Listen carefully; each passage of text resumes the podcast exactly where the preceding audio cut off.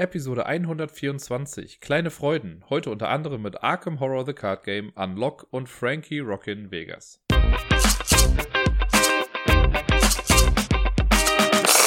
Hallo und herzlich willkommen zur neuesten Folge vom Ablagestapel. Hier ist wieder der Dirk aus der, ich würde sagen, vierten Woche Quarantäne oder so. Ähm, wobei es ist ja nicht Quarantäne, es ist ja Selbstisolation, um sich so ein bisschen zu schützen und andere auch zu schützen. Ich meine, das sind jetzt ungefähr vier Wochen bei uns, weil äh, in ein paar Tagen ist Nina schon einen Monat alt und seitdem ist der ganze Kladderadatsch irgendwie dran, deswegen kann ich das einigermaßen gut zurückrechnen. Nun denn, ich habe letzte Woche ein bisschen was gespielt, aber nicht viel und das, was ich gespielt habe, habe ich allein gespielt. Ich habe ja noch so ein bisschen die, den Grundsatz, dass ich nur Spiele hier präsentiere oder über Spiele spreche, die ich auch wirklich physisch auf dem Tisch hatte. Ich spiele natürlich hin und wieder auch auf dem Handy irgendwelche Sachen oder sonst wie über irgendwelche Möglichkeiten was. Aber von Anfang an habe ich immer gesagt, so, nee, ich will eigentlich nur die Sachen, die ich wirklich auf dem Tisch hatte, die will ich auch besprechen. Weil das, ich finde, das ist noch ein bisschen was anderes. Ich spiele zum Beispiel, das kann ich einmal vorwegschicken, ich spiele sehr viel Freitag momentan auf dem Handy. Ne, das kleine Solo-Kartenspiel von Friedemann Friese, wo man versucht, äh, Robinson Crusoe zu helfen, quasi, dass er quasi von der Insel kommt und gegen die Piraten kämpft und also Geschichten. Ähm, das habe ich auch so als Kartenspiel, aber ich spiele das halt sehr, sehr häufig auf dem Handy, weil es einfach viel schneller geht und ich irgendwie in, keine Ahnung, fünf Minuten eine Runde durchballern kann oder so. Das würde ich aber im Leben halt nicht jetzt hier dann als physisches Spiel präsentieren wollen, weil das nochmal was ganz anderes ist. Das ist ein anderes Gefühl, als wenn ich mich wirklich hinsetze, das Spiel auspacke, alles mische und so. Das mache ich ja wirklich als, das ist schon richtig eine bewusste Entscheidung, weil ich dann auch wirklich Haptik haben möchte und nicht einfach nur mit dem Finger irgendwie rumwischen möchte. Ist ja auch vollkommen egal. Äh, ja, ein paar Sachen habe ich gespielt, ein paar Sachen doppeln sich auch zu letzter Woche. Könnt euch vielleicht schon denken, was es da so gibt. Aber nur den, den Anfang, das erste Spiel, das ich äh, dann quasi letzte Woche gespielt habe, und das war dann letzte Woche Dienstag, glaube ich, da habe ich so ein bisschen mein Versprechen an mich selbst eingehalten und habe Arkham Noir Collector Case Number One The Real Leads nochmal gespielt. Oh, ich musste nicht mal nachgucken, ich habe den Namen so hinbekommen. Äh, also das, was ich beim letzten Mal schon vorgestellt hatte, was ich dann nicht gewonnen hatte. Und ich habe ja gesagt, ich mache die der Reihe nach durch und immer nur, wenn ich eins gewinne, gehe ich zum nächsten. Ähm, ja, und ich habe den ersten Collector Case dann versucht am Dienstag und habe ihn dann noch auf Anhieb geschafft. Das war dann relativ cool. Ich hatte ein bisschen Glück auch wieder natürlich mit den Karten. Ähm, ich habe den Personal Contact nicht einmal benutzen müssen. Wir erinnern uns dran, bei äh, dem Collector Case Number One ist es ja so, dass wir diese Broadcast-Karten haben. Und wenn man drei blaue Karten in einer Reihe hat, dann darf man eine Broadcast-Karte ziehen und die dazulegen und die passt halt im Prinzip immer. Also die hat da links und rechts Annie stehen und wenn man Glück hat, hat man auch noch eine Puzzle-Karte davon, glaube ich, oder was eine Schlüsselkarte, eins von beidem. Ich hatte auf jeden Fall diese eine Karte und dadurch bin ich dann doch recht gut durchgekommen. Es waren, also ich hatte kein Opfer mehr im Opferstapel, das heißt, hätte ich noch einmal den Ablagestapel mischen müssen, hätte ich verloren. Und ich war auch konstant irgendwie immer bei so vier, drei oder vier Sanity oder Insanity in dem Sinne. Äh, das heißt, auch da immer hart an der Grenze. Aber es hat dann alles geklappt. Am Ende ist alles echt gut gekommen von den Karten und ich konnte den Fall erfolgreich abschließen. Das heißt, diese Woche begebe ich mich an Collector Case Number 2, The King in Yellow. Wir machen weiter mit Arkham Horror The Card Game. Da habe ich ja letzte Woche eine ganze Menge drüber erzählt. Ne? Ich habe das jetzt ja seit vor drei Jahren habe ich ja äh, aufgehört damit zu spielen irgendwie und jetzt ja wieder angefangen. Und äh, hat ja auch schon angekündigt, dass ich mir die Dunwich ähm, Legacy, hieß es glaube ich, Dunwich Legacy Erweiterung, dass ich mir das noch komplettiere, weil mir da noch zwei Mythos Packs gefehlt haben. Und ich habe mir dann dazu noch so ein paar One-Shot-Szenarien bestellt. Also im Prinzip habe ich mir eventuell für 100 Euro Karten geholt. Aber lassen wir das Ganze. Ähm, das ist sehr frustrierend, nur wenn dieses Paket ankommt und man sich denkt, geil, jetzt habe ich für voll viel Geld mir was geholt und dann sind das ein paar Spielkarten halt so. Naja, egal. Ähm, ich habe auf jeden Fall alles einsortiert und so und habe dann aber die ganze Woche lang gar nicht so viel gespielt. Ich habe, glaube ich, erst am Samstag, wenn mich nicht alles täuscht, habe ich dann den ersten Teil der Dunwich Legacy gespielt. Und äh, das ist ganz cool. Da kann man sich aussuchen, womit man anfängt. Es geht nämlich darum, dass dann der äh, Professor Armitage oder so wie der heißt, der sagt so, ey, weird shit is going on. Ich brauche zwei Kumpels von mir. Holt die mal. So in etwa. Und äh, der eine ist halt an der Uni und der andere ist wahrscheinlich gerade in einem Casino. Und dann darf man sich aussuchen, ob man zuerst zum Casino geht oder zuerst zur Uni. Und je nachdem, was man zuerst macht, hat das halt auch Auswirkungen auf die Story. Allein sowas liebe ich ja schon. Und das ist FOMO Deluxe. Aber ich bin jetzt zuerst in der Uni gewesen. Ich habe das erste Szenario jetzt gemacht, die Miss, äh, ja, Miskatonic University. Und das lief so lala. Ähm, das Ding ist, also ich will jetzt gar nicht viel von der Story vorwegnehmen, aber da gibt es, glaube ich, vier verschiedene Story-Enden. Und ich habe das, also eins, mit dem ich gut leben kann, eins, wo ich quasi als Held dastehe aber auch nur so halb. Aber naja, mal gucken. Und mir ist klar geworden, dass mein ähm, Charakter, den ich genommen habe, der hat einen ganz großen Nachteil. Das ist nämlich Skids O'Toole, der Criminal. Cooles Deck, also es funktioniert auch alles ganz okay, was ich so für den habe. Ich habe hier und da einfach nur blöd Karten gezogen, aber an sich ist es ein ganz gutes Deck, wie ich finde. Und man kann ja zwischen den äh, Szenarien eigentlich immer die Decks ein bisschen aufleveln, indem man Erfahrungspunkte sammelt und so. Der hat aber so eine Weakness, das hat jeder Charakter immer, äh, Hospital Debts, also der hat Krankenhausschulden. Ich glaube, seine Mutter ist irgendwie im Krankenhaus und deswegen, immer wenn die Karte kommt, dann muss man oder kann man halt äh, pro Runde zweimal als Aktion sagen, okay, ich nehme eine Ressource, die ich habe, einen Ressourcenwürfel und pack den auf die Karte. Und wenn am Ende des Szenarios sechs äh, Dinger da drauf liegen, das ist okay, da ist die Karte weg, dann kann man die vergessen. Wenn da aber weniger als sechs Würfel drauf liegen, dann hat man halt Krankenhausschulden und dann kriegt man zwei Erfahrungspunkte weniger. Ich habe im ersten Szenario zwei Erfahrungspunkte haben können, hatte aber diese scheiß Schulden draußen und deswegen habe ich null bekommen. Das konnte mein Deck jetzt nicht aufwerten irgendwie von A nach B. Das war ein bisschen schade. Ich könnte jetzt natürlich, äh, ich kann trotzdem das Deck ändern, indem ich jetzt Nuller-Karten rausnehme und Nuller-Karten wieder reintue, wenn ich da ein bisschen was tweaken möchte. Aber ich lasse es jetzt erstmal so. Und bin da mal gespannt. Das, jetzt, das nächste Szenario ist jetzt dieses Casino-Ding. The House Always Wins heißt das dann. Da habe ich nur noch dunkle Erinnerungen dran. Das heißt, ich muss da nochmal gucken, wie genau das dann vonstatten ging. Und dann geht's los und weiter. Wie gesagt, ich habe ja noch nicht alles gemacht. Ich bin, glaube ich, selber nur bis zum vierten oder so dann gekommen. Und dann schaue ich mal weiter. Ich habe mir ganz eventuell noch ein anderes Pack jetzt bestellt, weil ich das auch noch haben wollte. Aber lassen wir das. Ihr werdet ja die nächsten Wochen sehr, sehr wahrscheinlich sehr viel mehr über Arkham Horror The Card Game hören. So, für die kleine Runde zwischendurch habe ich ja ganz gerne immer mal Palm Island in der Hand. Dieses kleine, schicke Kartenspiel. Ich werde ja nicht müde zu sagen, Cosmos hat es herausgebracht und hat es meiner Meinung nach auch so ein kleines bisschen verkackt, weil die die Kartentexte nicht weiß gelassen haben, sondern schwarz gemacht haben. Und ich finde, das passt einfach von der Ästhetik her nicht so ganz da rein. Zudem gab es irgendwie einen Druckfehler bei einer Karte. Deswegen, ich habe die Originalversion, alles ist super, ich fühle mich tutti. Und habe irgendwann nachts, letztens, was letzte Nacht, vorletzte Nacht, ich weiß es nicht, habe ich auf jeden Fall zwei Runden hintereinander gespielt, direkt back-to-back. -back. Das geht ja dann irgendwie in 15 bis 20 Minuten relativ flott. Einfach nochmal geguckt, wie, auf welche Punktzahl ich so komme. Ich habe im ersten Anlauf habe ich 29 Punkte gemacht, im zweiten dann nur 26, glaube ich, waren es. Oder 28, irgendwie so. Also ganz okay Ergebnisse. Ich hatte schon wesentlich schlechtere Ergebnisse. Ich hatte auch schon wesentlich bessere Ergebnisse, wobei ich die besseren Ergebnisse immer dann hatte, wenn ich irgendwelche Features mit drin hatte.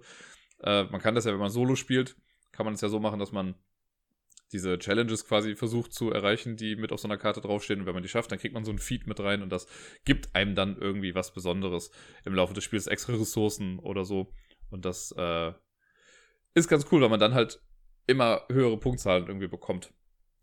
Mehr kann ich eigentlich gar nicht so genau dazu sagen. Ich kann, was ich hier noch mit einwerfen kann, ist ja, ich meine, ich habe es beim letzten Mal erwähnt oder das Mal davor. Äh, ich habe ja so einen kleinen Prototypen für mich mal gebastelt, auch so ein Kartenspiel, was man komplett in der Hand spielen kann das System oder beziehungsweise die Idee kommt natürlich von Palm Island, weil daher kenne ich das Ganze halt ja erst. Und ähm, da bin ich noch ein bisschen dran. Also ich tariere noch aus. Mir macht das schon irgendwie ein bisschen Spaß, aber ich hab, weiß gerade nicht, ob das zu einfach ist, ob ich momentan einfach immer nur Glück habe mit der ganzen Geschichte. Oder ob ich noch ein bisschen was tweaken muss. Ich weiß schon eine Sache, die ich ändern möchte, weil mir das wirklich zu einfach erscheint. Es geht halt thematisch darum, dass man in einem Wald ist und äh, wieder rauskommen möchte. Und man braucht dafür Benzin fürs Auto, man muss das Auto finden und man braucht die Autoschlüssel. Alles ist irgendwie weg. Warum? Sei jetzt mal dahingestellt. Story, da arbeite ich jetzt nicht zu sehr dran. Äh, und man muss aber also immer einen Durchgang durch die Karten, die man hat, und das sind, glaube ich, nur 13 Karten insgesamt, also 12 Spielkarten und eine Rundentracker-Karte, die quasi eins zu eins die aus äh, Palm Island dann ist. Und immer wenn ich am Ende einer Runde bin, muss ich aber was gegessen haben. Ich sage mal so, das ist so ungefähr, sagen wir mal, das sind eine Stunde oder so. Und dann muss ich irgendwie eine Kleinigkeit essen. Wenn ich, ähm, wenn ich, also man kann Äpfel finden, wenn ich einen Apfel esse, was ironisch ist, weil ich persönlich, Dirk, bin allergisch gegen Äpfel. Frische Äpfel zumindest. Kleiner Funfact am Rande. Äh, wenn ich einen Apfel irgendwie habe, den als Ressource gespeichert habe, dann kann ich den weglegen und dann geht's, geht nur eine Runde weiter. Wenn ich nichts esse, geht das zwei Runden Dinger weiter. Das heißt, ich habe insgesamt weniger Zeit. Äh, und es gibt noch eine Wasserflasche in dem ganzen Spiel. Wenn man die findet und die hat, dann geht der Rundentracker nicht weiter. Weil Wasser ist halt wichtiger als Essen und so Geschichten. Naja. Und man hat bei jeder Karte hat man dann die Möglichkeit, ob man, ähm, sag ich mal, nach links geht oder nach rechts geht. Und je nachdem, wohin man geht, dreht man die Karte anders rum und dann erwartet einen da halt etwas. Also man findet dann was oder so. Und am Anfang sind alle Karten so rumgedreht, dass man nicht weiß, was wo ist. Das ist einfach wirklich Glücksfall am Anfang. So als wäre man in einem Wald bewusstlos aufgewacht. Also, nee, man wäre bewusstlos gewesen und dann aufgewacht und würde dann versuchen, sich irgendwie zurechtzufinden. So ähnlich soll das halt sein. Äh, und so nach und nach erkennt man dann halt, weil man ja immer wieder durch den gleichen Ablauf geht, kann man sich ein paar Sachen dann merken, wo Sachen sind. Es gibt auch Fallen. Wenn man ein Seil findet, kommt man aus den Fallen aber auch wieder leichter raus. Wenn man das nicht hat, dann verliert man halt wieder so ein paar Sachen. Ja, und man versucht, wie gesagt, einfach das Benzin zu finden, den Schlüssel zu finden und damit zum Auto zu kommen. Wenn man das geschafft hat, dann hat man gewonnen. Und so wie ich das bisher getweakt habe, passiert das relativ häufig. Und da muss ich dann auch gucken, weil bisher war es so, dass man auf den Rückseiten der Karten immer sehen kann, wie teuer, in Anführungszeichen, oder wie viel Zeit ein Weg kostet. Also ich habe eine Rückseite vor mir und da steht dann, okay, wenn ich nach links gehe, kostet mich das zwei Karten, wenn ich nach rechts gehe, kostet mich das vier Karten. Und ich weiß aber halt, weil ich habe es ja gemacht, dass das Auto, also alle wichtigen Sachen sind halt hinter einem Viererweg. Aber es ist ja Quatsch, weil dann gehe ich ja immer auf den Viererweg gehen, um die Chancen zu erhöhen, dass ich das auch finde. Ich werde das jetzt in einem neuen Run werde ich so machen, dass ich das nicht da drauf schreibe, welche Zahl zu welchem Weg führt, damit das halt so ein bisschen offener ist irgendwie. Dann schaue ich einfach mal. Also, es gibt sicher noch eine ganze Menge Sachen, die ich daran tweeten kann oder so, aber ich bin immer noch so ein bisschen dran. Äh, diese Woche war ich noch so ein kleines bisschen durch was anderes abgelenkt, da komme ich aber später nochmal zu. Das erklärt, warum ich dann jetzt nicht so super viel Energie jetzt dann in diesen Prototypen gesteckt habe. Aber er ist nicht vom Tisch. Streng genommen ist er vom Tisch, weil er ist gerade hier nicht mehr, aber er ist auf dem Schrank, direkt neben mir. Und da werde ich noch weiter dran arbeiten. So viel dazu. Das war noch ein kleiner Exkurs, ne, weil ich von Palm Island davon ja inspiriert war, um dann dieses Ding zu machen. Und ist auch gut jetzt könnte theoretisch einfach bei dem Prototypen bleiben, denn das nächste Spiel habe ich nur gespielt, um an die Karten dieses Spiels ranzukommen. Es ist so ein kleiner Demo-Fall gewesen von Unlock. Unlock habe ich ja schon mal hier erwähnt, das sind diese Escape Room-Spiele, für die man so ein Handy braucht, man muss nichts kaputt machen. Ähm, ein ganz cooles System, wie ich finde. Also in, in Deutschland ist es so, dass die Fälle in so einer großen Box kommen, wo dann drei Fälle drin sind. Äh, in Amerika kann man die auch einzeln kaufen. Ich glaube, mittlerweile kann man sie vielleicht auch hier dann schon einzeln kaufen, aber ich mag eigentlich diese Dreierboxen. Und wenn man damit durch ist, kann man die Box halt auch einfach weitergeben und dann ist halt gut. Und ich habe, meine ich, auf der Spielemesse letztes Jahr so einen kleinen Demo-Fall bekommen. Äh, es gibt ja in jeder Box ist immer so ein kleiner Tutorial-Fall drin und das ist halt so ein Demo-Fall, den haben sie einfach mit in die Tasche bei Asmodee oder so reingeschmissen. Und den habe ich halt seitdem hier rumliegen gehabt, aber noch nicht ausgepackt. Jetzt dachte ich mir, ach komm, von den Karten her könnte das eigentlich vom Format her ganz gut sein für das, was ich so vorhabe. Wollte aber das Spiel wenigstens einmal spielen. Und deswegen habe ich letzte Nacht einfach schnell diesen Fall gespielt. Das war Fifth Avenue heißt der. Deshalb, wenn man Unlock kennt, ist das keine große Herausforderung. Ich habe in ja, 10, 15 Minuten oder so habe ich das, glaube ich, geschafft. Alleine schnell mir die Karten rausgesucht und mit der App das Ganze gemacht und ist ganz nett. Das ist, ich finde halt ein ganz cooles System, weil man halt auf die Karten auch oft mal, äh, also oftmals genauer gucken muss. Oft sind die Karten einfach, oder die Karten, die man raussucht, sind in so einem Kreis drin, damit man sieht, ah, okay, das ist so. Manchmal sind aber auch versteckte Sachen da, da muss man dann was genauer hingucken. Das wird hier so ein bisschen simuliert, dass man hier und da mal ein bisschen genauer gucken muss. Aber alles in allem war das jetzt äh, ja, eine kleine Fingerübung für mich, mehr nicht. Mit dem nächsten Spiel mache ich eine große Ausnahme hier. Denn normalerweise, ich habe es heute extra nochmal gesagt, ich spreche nur über Spiele, die ich wirklich auch mal so gespielt habe hier. Das nächste Spiel habe ich abgebrochen. Ich habe es solo versucht, das ist eigentlich kein Solo-Spiel, aber es ist jetzt auch nichts da, was großartig einen daran hindert, das Solo zu spielen. Äh, ich wollte halt eigentlich so die Regeln erstmal so ein bisschen lernen und ich habe währenddessen schon gemerkt, das ist scheiße. Dann habe ich auch noch ein bisschen weitergespielt und geguckt und dachte immer, das ist so schlecht. Deswegen werde ich euch warnend über dieses Spiel was erzählen. Äh, und eventuell nehme ich damit schon so ein bisschen vorweg, dass das nicht zu empfehlen ist, dieses Spiel. Aber gut, fangen wir mal von vorne an. Also, die Rede ist von Frankie Rockin' Vegas. Das ist ein Spiel, das bei Funbot rausgekommen ist, oder PR Games oder Us oder irgendwie auch mit Korax, glaube ich, in Verbindung steht. Ähm, ja, das Cover sieht ganz cool aus. Also ich muss auch dazu sagen, ich habe das als Review-Copy bekommen. Ne? Deswegen, ich, Leute, ich kann jetzt das Spiel nicht schönreden, nur weil ich es geschenkt bekommen habe. Das habe ich auch damals bei, wie hieß es, Totenstadt nicht gemacht. Auch wenn es eine coole Idee irgendwie war, ne? Aber wenn was hakt, dann hakt halt irgendwie was. Bei Frankie Rockin' Vegas, das fängt schon damit an, das ist jetzt keine persönliche äh, Erfahrung, die ich gemacht habe, aber Sie Garcia hat auch darüber gesprochen und wir sind uns da sehr einig bei dem Spiel. Und er meinte, das ist halt im Prinzip eine Neuauflage von einem Spiel oder eine Re-Implementation. Also sowas ähnliches gab es schon mal. Und jetzt haben sie halt ein bisschen was dran rumgetweakt und bringen es nochmal neu raus. Und die, äh, als er dann mal irgendwie Leute drauf angesprochen hatte, haben die gesagt, was? Nein, das ist ein komplett neues Spiel. Was? Nee, das andere kennen wir gar nicht. Mhm, am Arsch. Aber gut. Frankie Rockin' Vegas hat ein cooles Cover. Da ist so ein Frankenstein-Typ drauf, der mit so einer Tolle daherkommt, so wie bei Grease. Äh, die Würfel, die rumfliegen. Äh, Im Hintergrund so ein bisschen Las Vegas, ne? Und Würfel und Spielkarten, Roulette-Tisch, so eine Slot-Machine, Poker-Chips. Sieht alles irgendwie sehr cool aus. Die erste Ernüchterung erfolgt dann schon, wenn man die Box aufmacht. Denn, was haben wir da drin? Würfel. Äh, und zwar zehn Stück, glaube ich. Das sind zehn sechsseitige Würfel. Da komme ich gleich noch zu. Dann ein achtseitiger Würfel und ein zehnseitiger Würfel. Und ein Wertungsblock. Und ein Bleistift. Immerhin ist ein Bleistift mit drin. Äh, ja, und die Anleitung. Mehr ist ja nicht drin. Und das, also, man hätte das Ganze halb so groß machen können. Wahrscheinlich mit ein bisschen quetschen, hätte das in so eine Quicks-Schachtel oder so gepasst. Oder meinetwegen wie das Wizard-Würfelspiel oder so. Das ist ja auch quasi von der, von zwei Dimensionen her so groß wie Quicks, aber dann halt ein bisschen breiter. Da hätte das locker reingepasst. Das hätte nicht so eine Schachtel sein müssen. Aber gut, Shelf Space haben wir schon öfter gehabt, sollen sie haben. Ne? Ist ja gut. So. Dann liest man sich das durch. Der Spielablauf ist wie folgt. Also, ich muss sagen, ich finde Kniffel ein bisschen besser als das hier. Weil viele sagen ja, Kniffel ist auch irgendwie eher so eine Beschäftigung als ein Spiel, aber das, ja, naja. Bei Kniffel ist ja so, ne, man hat seine, was sind das, sechs Würfel oder fünf, oh, genau, fünf Würfel. Und äh, man würfelt einmal, kann rauslegen, was man möchte. Man würfelt nochmal, kann rauslegen, was man möchte, kann auch Sachen wieder reinnehmen. Und man würfelt nochmal. Man kann dreimal insgesamt würfeln. Das war's. In der Zwischenzeit machen die anderen halt nichts. Ne? Also es gibt jetzt nicht wie bei Quicks irgendwie so die Player Interaction, dass wenn ich was mache, dass die anderen auch was machen können. Aber der andere würfelt auch nur dreimal und bei Kniffel geht das relativ schnell. Bei diesem Spiel hier, bei Frankie Rockin' Vegas, und ich muss mich immer sehr, sehr zusammenreißen, äh, zusammenreißen, um nicht Frankie fucking Vegas zu sagen, würfeln wir alle Würfel, also wenn ich dran bin, würfel ich alle Würfel. Das sind zwölf Stück insgesamt. Also man würfelt die, äh, die sechsseitigen Würfel, den achtseitigen Würfel und den zehnseitigen Würfel, würfelt man zusammen. Nach jedem meiner Würfel muss ich einen Würfel rauslegen.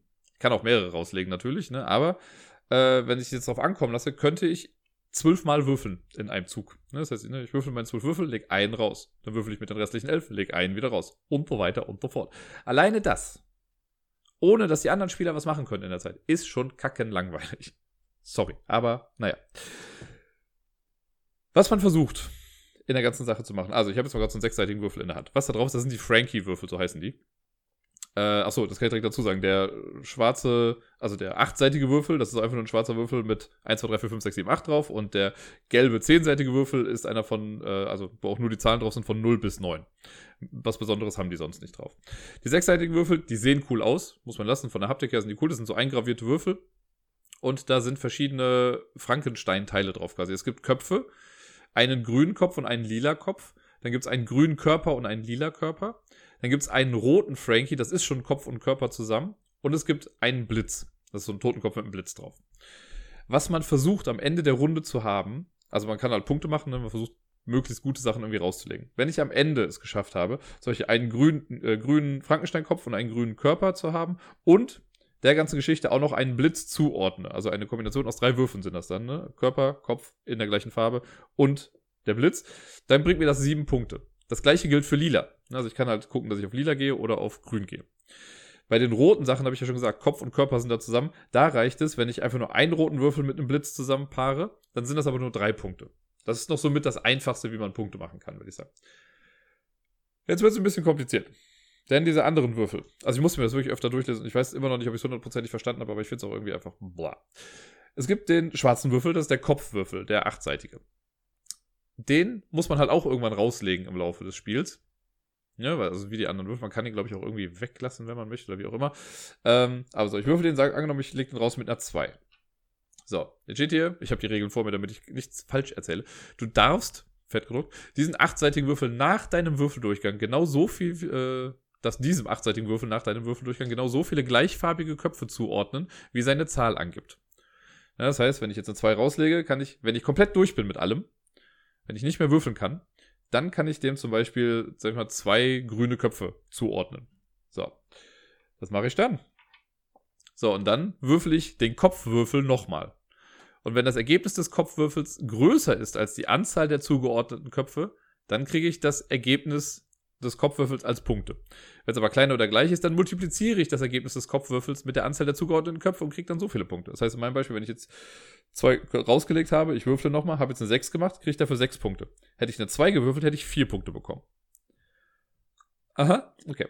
Das ist der Kopfwürfel. Dann gibt es noch den Hochspannungswürfel. Ne? Wenn man den Würfel rauslegt, muss man gleichzeitig so viele Frankie-Würfel mit rauslegen, wie sein Ergebnis anzeigt und ihm fest zuordnen. Es ist egal, was die Würfel zeigen. Den lässt man dann bis zum Ende des Würfeldurchgangs da liegen und würfelt dann die Würfel, die man mit dazu rausgelegt hat, separat einmal noch neu. Und für jeden Frankie, also Rot, Grün, Violett oder Blitz, den man auf diese Weise erwürfelt, erhält man so viele Punkte, wie der Hochspannungswürfel anzeigt. Alle anderen Würfel sind null wert. Wenn man den Hochspannungswürfel aber nicht mit rauslegt oder den zum Schluss rauslegt, dann ähm, kriegt man null Punkte für den ganzen Zug. Und ja, keine Ahnung. Es ist also ich habe es euch vorgelesen. Ihr habt es genauso gehört wie ich. Ne? Zeigt der Hochspannungswürfel eine 0, kannst du ihn rauslegen, ohne Würfel zuzuordnen. Ja? Zeigt er eine 9, hast du eine Chance, zusätzlich die 10 Punkte für das Full House zu halten. Habe ich noch gar nicht gesagt. Denn Full House, wenn alle Frankie-Würfel Teil von grünen, violetten oder roten Frankies sind, dann ist die Bude voll. Haha. Und dafür kriegt man nochmal zusätzliche 10 Punkte. Das klappt aber nur, falls der Hochspannungswürfel eine 0 oder eine 9 zeigt und du den Kopfwürfel ignorierst. Ja. Das macht man dann also auf jeden Fall. Und wenn ich halt dran bin, kann es halt sein, dass ich bis zu 12 Mal würfle und dann, äh, oder halt ein bisschen, je nachdem, ne, wenn ich jetzt den Hochspannungswürfel mit einer 6 rauslege, muss ich immer 6 Würfel zuordnen, aber es dauert auf jeden Fall ein bisschen. Muss irgendwie ein bisschen nachdenken. Und dann sortiere ich da am Anfang bis, äh, am Ende ein bisschen rum, gucke noch irgendwie, dass ich den Kopfwürfel nochmal würfel oder so, oder auch die zugeordneten Frankie-Würfel bei dem Hochspannungsding. Und die Punkte rechne ich dann zusammen und das trage ich mir dann ein. Und dann ist der nächste dran. Der macht genau den gleichen Scheiß. Und dann bin wieder ich dran. Oder wer auch immer dann noch, wie viele Leute sich das Ganze antun wollen. Gewonnen hat man wenn ein Spieler 66 Punkte macht. Ne, wenn die, äh, also man, wenn einer 66 Punkte hat, dann spielt man die Runde noch zu Ende. Der, der die meisten Punkte hat, gewinnt. Und geil, super geile Regel. Bei Gleichstand, also sollten nach, ne, wenn ich irgendwie meine 66 Punkte mache oder so und äh, angenommen, Gerda spielt mit und sie macht auch nochmal 66 Punkte dann insgesamt, ähm, dann würfeln alle am Gleichstand beteiligten Spieler alle Frankie-Würfel und die höchste Anzahl am Blitzen gewinnt. Was sie einem sagen ist, hey, die letzten 20, 30 Minuten, die du gespielt hast, sind eigentlich voll für den Arsch, wenn du einen Unentschieden machst. Würfel, da kann man auch sagen, würfel einen sechsseitigen Würfel, wer die höchste Zahl hat, gewinnt. Wow. Dieses Spiel, ne? Also hier sind auch so Beispieldinger mit dabei, die irgendwie so halb erklärt sind und oh, ich frage mich echt, wie man heutzutage so Spiele noch rausbringen kann. Das ist so uninspiriert, dieses ganze Spiel. Und irgendwie habe ich so ein bisschen das Gefühl, da ist so die letzten, da sind die letzten Jahre der Brettspielentwicklung einfach so mal dran vorbeigezogen. Ne, was haben wir nicht für eine geile, geile, sag ich mal, neue Ära der Roll-and-Write-Games irgendwie momentan? Oder Flip-and-Write oder Flip-and-Fill oder Schlag mich tot, wie sie alle heißen, ne? Die alle, allesamt besser sind als dieser Schrott hier. Also, Quicks ist ja schon ein sehr einfaches Spiel, aber Quicks ist tausendmal besser als dieses Spiel. Ich versuche gerade zu überlegen, welches Roll-and-Write-Game ich kenne, was ich schlechter finde als das. Ich muss mich gerade ernsthaft umgucken. Also ich fand ja selbst Patchwork Doodle, was jetzt auch sehr, sehr simpel ist, wo man ja auch irgendwie würfelt, glaube ich, und diesen Typen da rumgehen lässt. Das hatte mehr Entscheidungen oder mehr Spaß als die ganze Geschichte hier. Ich, äh, ja, sorry. Ich gucke gerade wirklich rum und überlege gerade hart, welches Roll-and-Write-Game mir nicht gefallen hat irgendwie, ne? Also, selbst Kniffel, habe ich ja eben schon gesagt, selbst Kniffel finde ich besser. Das macht mir mehr Spaß als das. Das ist, ähm, ja, ich verstehe es einfach nicht. Ja, ne? also, wenn es jetzt ein Spiel ist, was irgendwie 10, was steht auf der Verpackung eigentlich drauf? Wie lange soll der ganze Schmarrn denn hier eigentlich gehen? 10 plus Minuten. Naja, wenn man schnell spielt. Ich kann mir nicht vorstellen, dass das 10 plus Minuten dauert. Es geht bestimmt länger. Je nach, wenn ich so zweit spiele und zwei Leute das perfekt gut können, dieses Spiel, vielleicht, ja. Aber ansonsten, wenn ich würfle, mal gucken. Oh, nee. Das, also man muss ja nicht immer ein Spiel haben, wo alle Spieler gleichzeitig was machen können. Ne? Das will ich gar nicht sagen. Ich habe auch genug andere Spiele, wo ich kein Problem damit habe, auch zu warten, wenn andere irgendwie dran sind. Aber von so einem Würfelspiel irgendwie, heutzutage erwarte ich das irgendwie, dass ich auch ein bisschen also, ich kann ja, mir kann es total egal sein, was mein Gegner eigentlich macht. Ich habe null Einfluss darauf. Das ist einfach nur pures Glück. Ich kann nicht irgendwie ihm was reindrücken. Wenn es irgendwie eine Möglichkeit gäbe, von mir so, hey, ich habe hier einen Würfel, wenn ich mir den aufspare, kann ich den für den nächsten Spieler blockieren oder irgendwie sowas. Das wäre ja vielleicht auch nochmal lustig, ne? dass man sich selbst zwar nichts mehr verschafft oder so, aber ich kann versuchen, damit meinem Gegner irgendwie so ein bisschen daran zu hindern, mehr Punkte zu machen. Allein so ein Kniff würde das Spiel für mich tausendmal besser machen als das, was es gerade ist. Nee, also so leid es mir tut. Vielleicht gibt es ja auch Leute draußen, denen das total gut gefällt. Mag ja sein. Aber mir hat das, also ja, ich kann es ja sagen, mir hat es nicht gefallen. Ich, meh, ich mag das nicht. Damit, um auch mal wieder ein bisschen runterzukommen nach der ganzen Geschichte jetzt, kommen wir zur Top 10 Liste des heutigen Tages oder der heutigen Woche. Und äh, ich habe ein bisschen überlegen müssen, ehrlich, weil so langsam, also da ich ja nicht so viel gespielt habe und so, war ich nicht so wirklich im Spielemodus diese Woche. Und manchmal fällt mir das einfach einfacher äh, oder leichter, so eine Liste zu finden. Und diesmal war es bis kurz vor knapp noch gar nicht klar, welche ich mache. Ich hatte so ein paar Ideen, irgendwas, was äh, zu Ostern vielleicht eher passt. Aber ich habe mich jetzt für was entschieden, und zwar die Top 10 Spiele mit Kindern. Und damit meine ich nicht Spiele, die ich mit Kindern spiele, sondern Spiele, in denen Kinder irgendwie auf irgendeine Art und Weise vorkommen. Passt ja gerade thematisch ganz gut zu meinem Leben, ne? Mit dem kleinen Miepel hier. Ich, ich weiß schon, ich habe auch eben den Namen doch schon wieder gesagt, glaube ich. Ne? Ich wechsle da immer mal hin und her, aber mein kleiner Spitzname für sie ist halt Miepel. Ähm, nun denn, also zehn Spiele, in denen Kinder irgendwie vorkommen. Ich habe ein Spiel noch als Honorable Mention, das haue ich direkt mal raus. Das wäre This War of Mine. Das leicht depressive Spiel, wo man ja auch in einem Krieg spielt und äh, einfach versucht zu überleben. Und da gibt es so ein Zusatzmodul, ich glaube, das war ein Stretch Goal oder sowas äh, bei dem Kickstarter-Ding mit dabei war. Da kann man auch mit den Kindern spielen. Orphans of War oder so heißt das, glaube ich. Das habe ich noch nie gemacht. Äh, die Kinder können auf jeden Fall dann immer irgendwie was. Ich habe ein bisschen Angst davor, dass das zu depressiv wird. Irgendwann werde ich das auch nochmal ausprobieren. Vielleicht streame ich das demnächst mal. Ich habe es ja mit vorgestellt, auch bei der Liste von wegen die Spiele, die man streamen kann. Ähm, ist noch ist noch auf der Agenda auf jeden Fall. Aber ich habe es noch nicht mit reingenommen, weil ich mit denen noch nicht gespielt habe jetzt. Die zehn Spiele jetzt ist ein bisschen unterschiedlich. Es gibt Spiele, in denen gibt's, spielt man einfach nur Kinder oder es ist halt thematisch dann gesagt, so ja, ihr seid Kinder und macht dies und jenes. Manchmal kommen aber Kinder auch vor und es sind nicht immer nur menschliche Kinder. Platz Nummer 10 zeigt das zum Beispiel relativ deutlich, denn Platz Nummer 10 ist Soloretto. Ein Spiel, das wir eventuell nächste Woche nochmal hören. Und ähm, genau, in Soloretto bauen wir unseren eigenen Zoo auf und da gibt es eben das Tolle, es gibt ein paar äh, paarungsfreudigere Tiere in jeder Gattung oder in jeder Tierart. Und wenn man ein Männlein und ein Weiblein zusammenpackt, dann kommt halt ein kleines Baby dabei raus.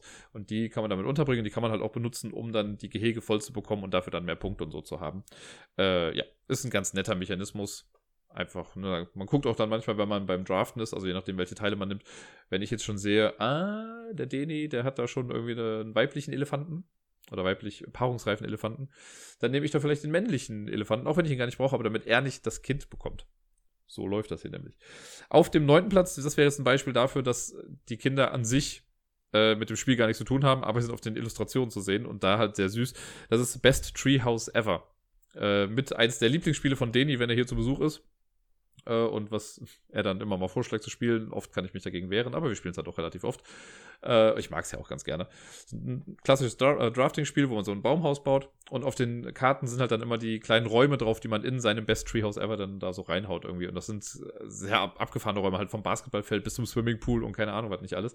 Und halt alles schön illustriert mit kleinen Kiddies, die dann halt auch da irgendwie rumspielen. Finde ich einfach sehr toll. Äh, der achte Platz eigentlich müsste ich die tauschen, aber ist ja auch egal.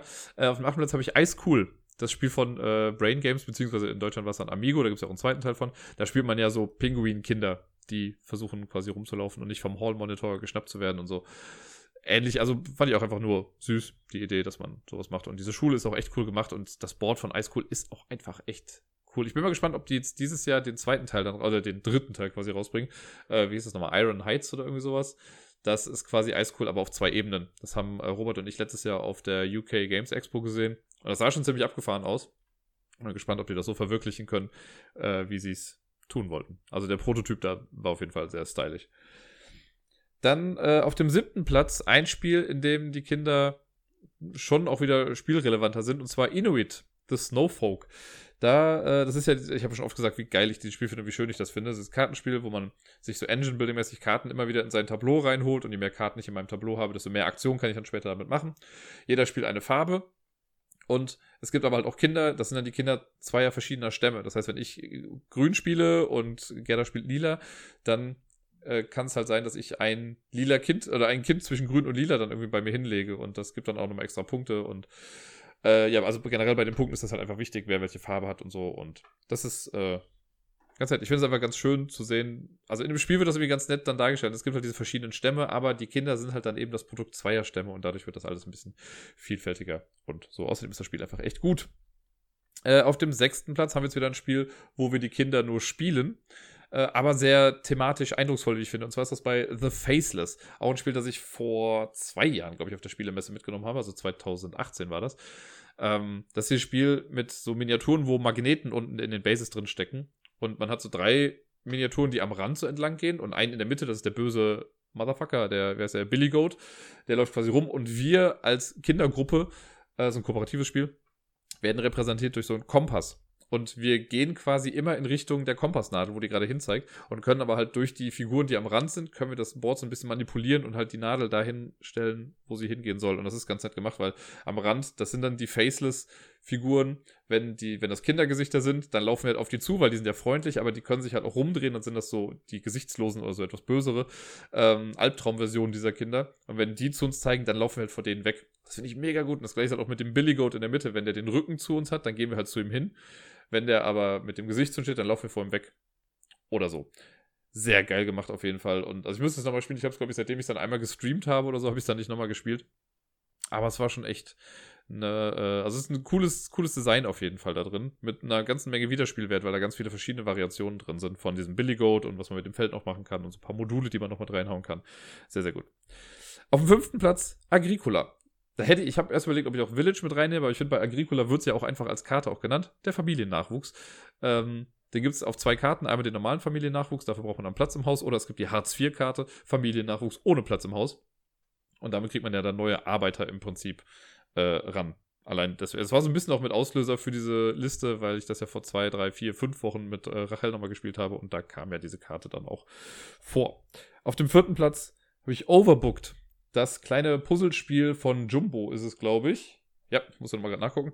Ähm, das in der in der Jumbo-Version, es gibt ja eine, eine, ursprüngliche Version davon, ich glaube aus dem asiatischen Raum dann, da sind die ganzen Plättchen nur so Scheiben, was ich echt schade fand. Äh, in der Jumbo-Version sind alle Passagierplätze, also man hat da so ein Flugzeug und man muss halt die Leute reinsetzen äh, und gucken, dass alle passen und dass nichts überbucht wird. Äh, und es gibt halt Kinder als Passagiere und die Kinder haben halt dann die Regel, dass die komplett von Erwachsenen umgeben sein müssen, weil sonst gibt es halt Ärger und es gibt irgendwie Minuspunkte oder keine Pluspunkte oder was auch immer. Und ich finde das immer sehr süß, weil die Kinder sind auch sehr cool dargestellt, weil die dann Chefs auf dem Sitz rumkrabbeln oder schreiend auf dem Sitz sind. Das ist einfach sehr, sehr süß gemacht. Äh, jetzt kommen wir schon zur Top 3. Auf dem dritten Platz habe ich äh, Raptor. Ein Spiel, das ich bisher nur zweimal gespielt habe in. Wo waren wir nochmal? In Brüssel. Da war ich ja mit Rachel vor zwei Monaten. Ziemlich genau vor zwei Monaten sogar. Und da waren wir in dem Kings and Queens in dem Spielecafé und haben da irgendwie einen Tag lang sieben Stunden lang gespielt. Und ein Spiel davon war Raptor. Und da geht es ja darum, dass die, äh, dass es Wissenschaftler auf der einen Seite gibt und die versuchen, die Raptoren auf der anderen Seite zu fangen.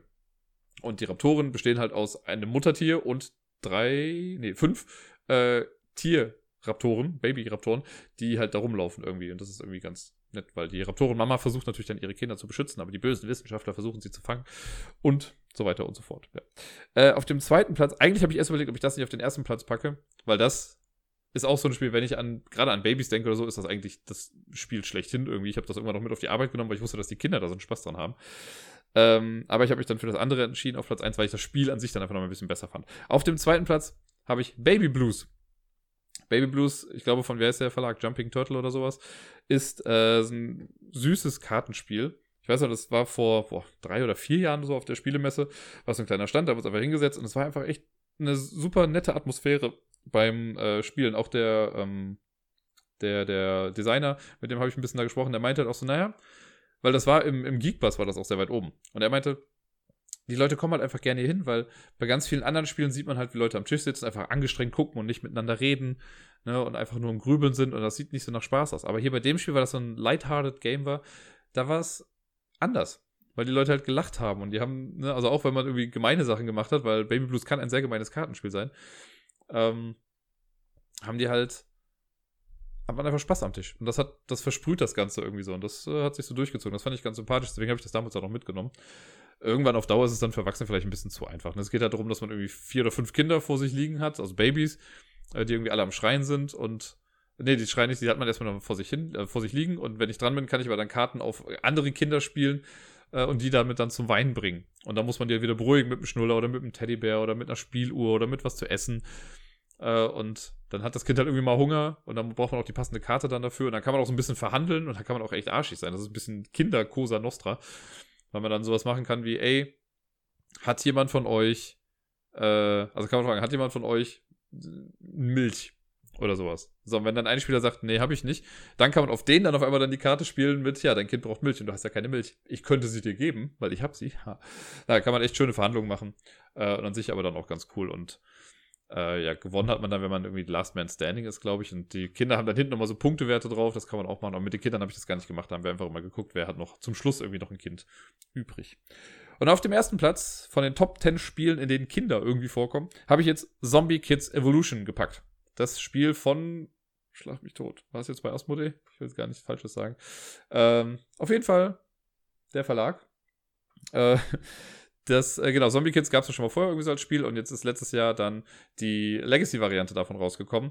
Mit, ich weiß auch nicht mehr, wie viel 13 Umschläge oder so waren das und sehr, sehr cool. Ich habe das ja damals dann, also letztes Jahr in der Brettspiel AG gespielt mit meinen Kids und die hatten da einen heiden Spaß dran. Also alleine die, die Kinder haben das geliebt, so lange zu spielen, um wieder einen Umschlag aufzumachen. Wir mussten auch pro Tag quasi, wo wir Brettspiel AG hatten, mussten wir zwei Umschläge aufmachen, sonst sind Kinder unglücklich nach Hause gegangen.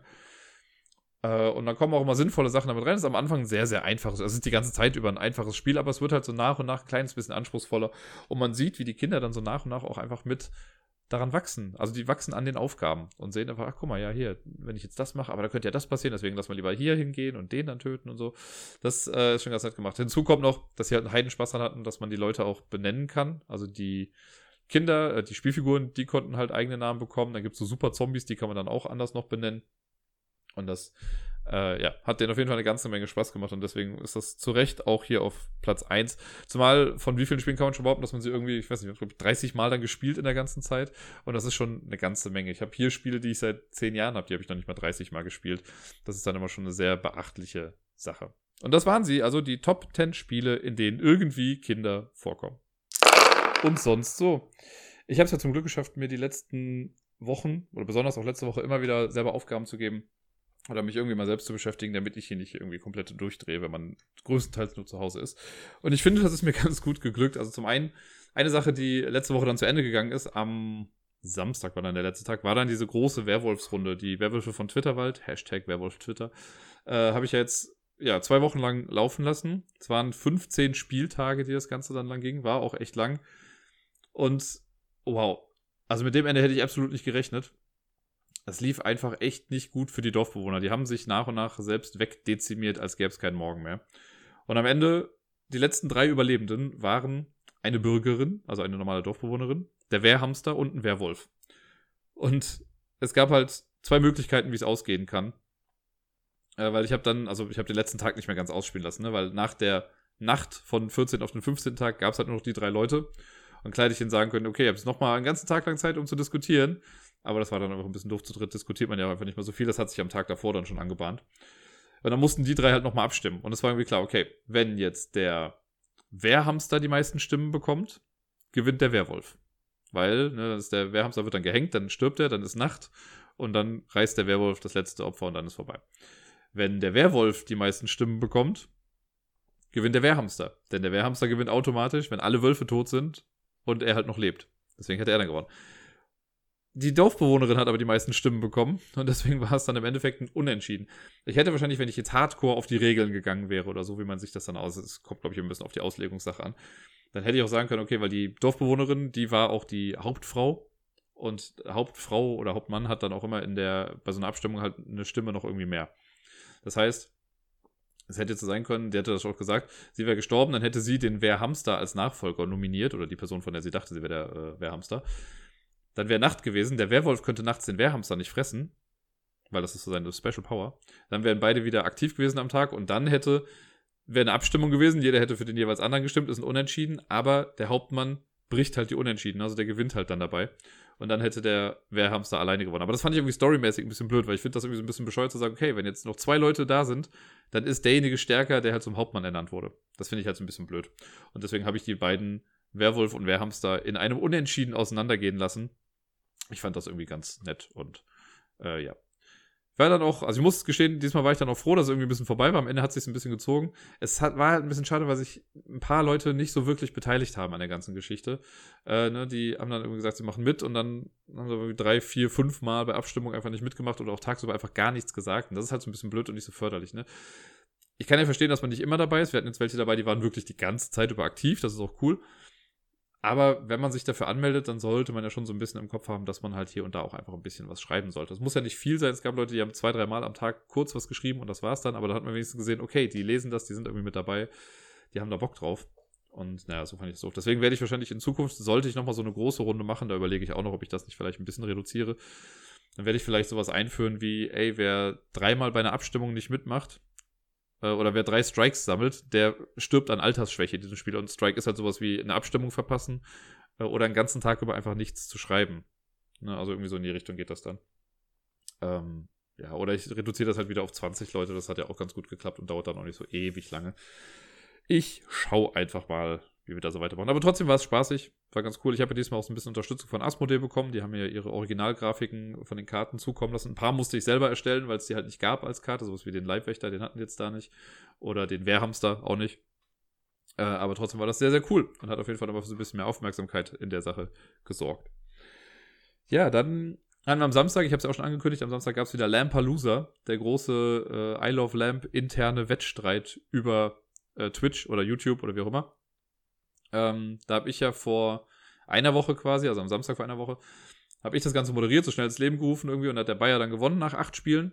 Und dieses Mal hat dann der Bayer moderiert. Ich habe nur kurz am Anfang gesagt, so, ey, so sieht's aus und der Bayer ist dran und Bayer hat dann durch den Abend geführt. Es war diesmal ein bisschen länger, wir haben ungefähr zwei Stunden dran gesessen jetzt.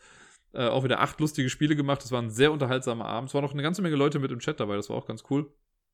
Und äh, diesmal konnte ich gewinnen. Mit Abstand. Das war, war ein bisschen lustig. Aber ja, jetzt bin ich mal gespannt. Jetzt muss ich mal wieder acht Spiele ausdenken. Jetzt nächsten Samstag machen wir sehr wahrscheinlich dann auch wieder weiter. Wir werden es auch auf allen Kanälen dann nochmal rausfeuern, damit das auch alle mitbekommen. Äh, wer das irgendwie verpasst hat und sich gerne im Nachhinein irgendwie angucken möchte oder zumindest die Option haben möchte, sich das anzugucken und die langweiligen Stellen, die es nicht gab, zu überspringen, äh, der kann sich das Ganze auch einfach auf YouTube noch angucken, auf meinem Channel. Also äh, hier YouTube einfach nach Ablagestapel suchen und da gibt es dann die beiden Lampaloosas äh, kann sich das dann angucken. Und ja, wie gesagt, nächsten Samstag geht es dann weiter mit acht frischen, mehr oder weniger frischen Spielen. Ja, dann war ich sehr kreativ letzte Woche.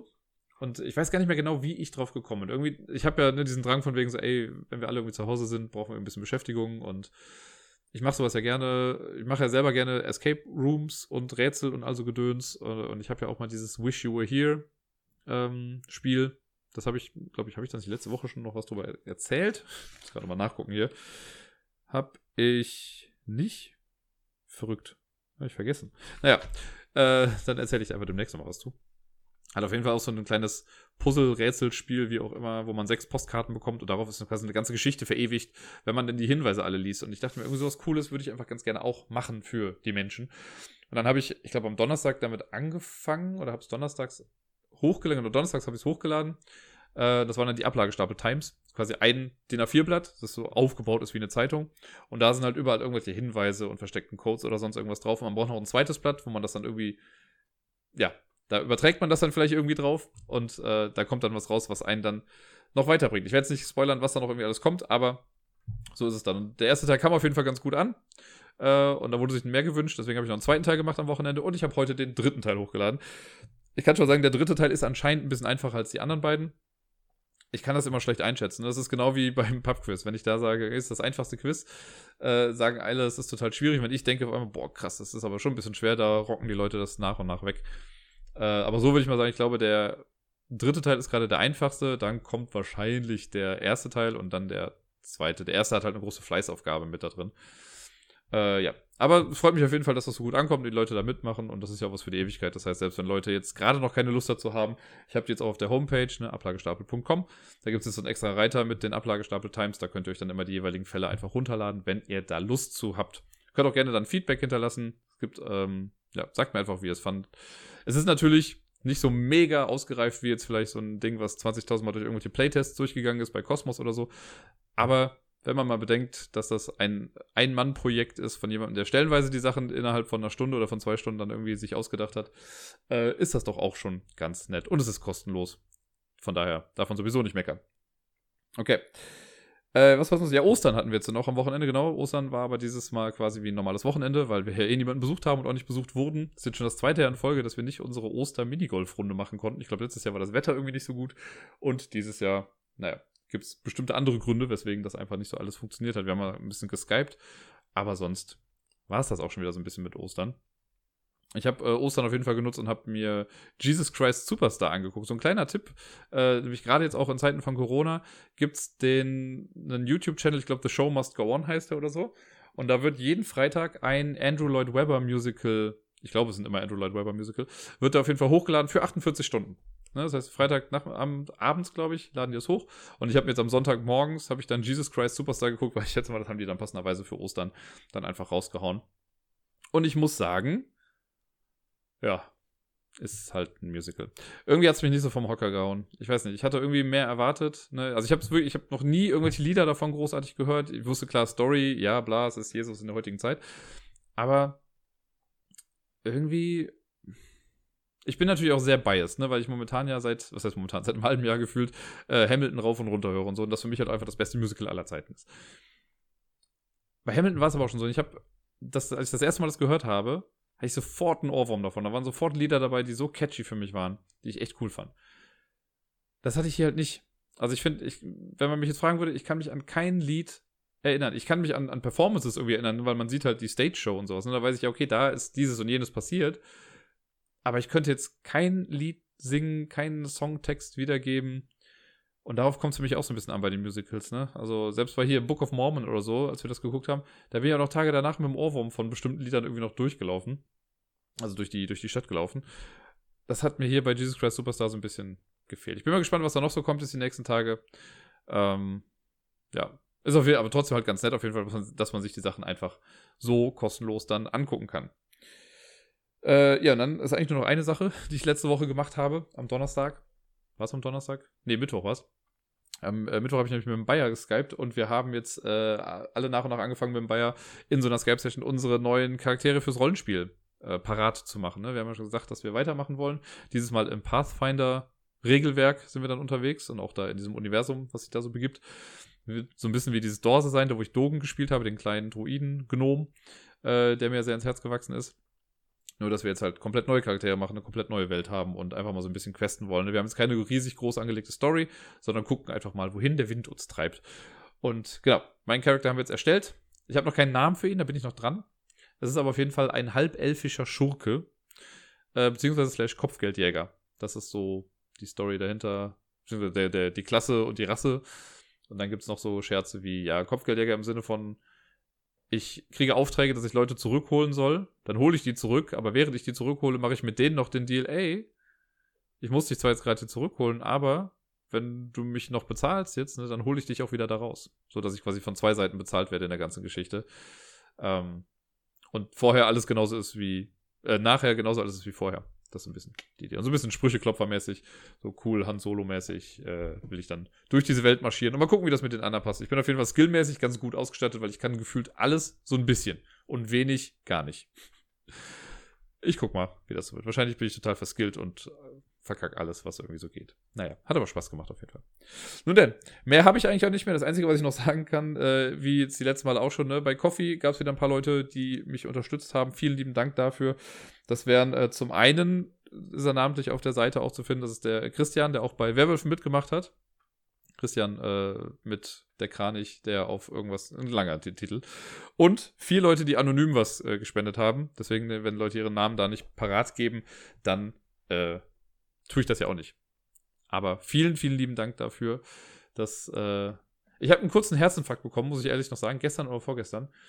Da habe ich nämlich die Nachricht bekommen, ja, jemand hat dir einen Kaffee ausgegeben, so kriege ich das immer als E-Mail. Und dann habe ich drauf geguckt und dann stand auf einmal, äh, man muss, man gibt so ein kleines Funding-Goal irgendwie an und das war halt bisher bei 20% oder sowas. Und das war auf einmal bei 87%. Ich dachte, was? Wer hat denn da so viel Geld irgendwie reingebuttert in die ganze Geschichte? Ich habe, also ich dachte wirklich, kurze Schnappatmung bekommen. Da stand doch, ja, hier 137 Tassen Kaffee oder sonst was. Was ist los? Was geht ab? Ja, war ein Fehler. War gar nicht so. Jetzt am nächsten Tag war es dann auch schon wieder behoben. Aber, puh, das war aber spaßig. Naja, trotzdem, vielen lieben Dank. Äh, ja, ich kann immer nur sagen, wie unendlich dankbar ich für diese ganzen Sachen bin. Äh, das, äh, ja, freut mich sehr. Viele Leute haben gesagt, hier für Werwölfe, da habe ich das ja auch nochmal eventuell mit einfließen lassen, diesen Link. Da haben sich Leute für bedankt. Auch Leute, die gar nicht mitgespielt haben. Jetzt hier für die Rätsel, die ich da gemacht habe, das, da ist der Link auch nochmal damit dabei.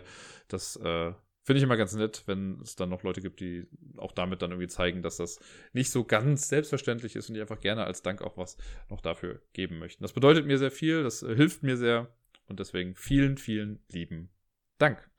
Das soll es heute jetzt gewesen sein, diese dann doch etwas kürzere Folge, aber ja, es war ja nicht so viel jetzt letzte Woche. Mal gucken, wie es nächste Woche wird. Ich wünsche euch allen auf jeden Fall noch eine schöne Zeit. Spielt viel, bleibt gesund und bis dann.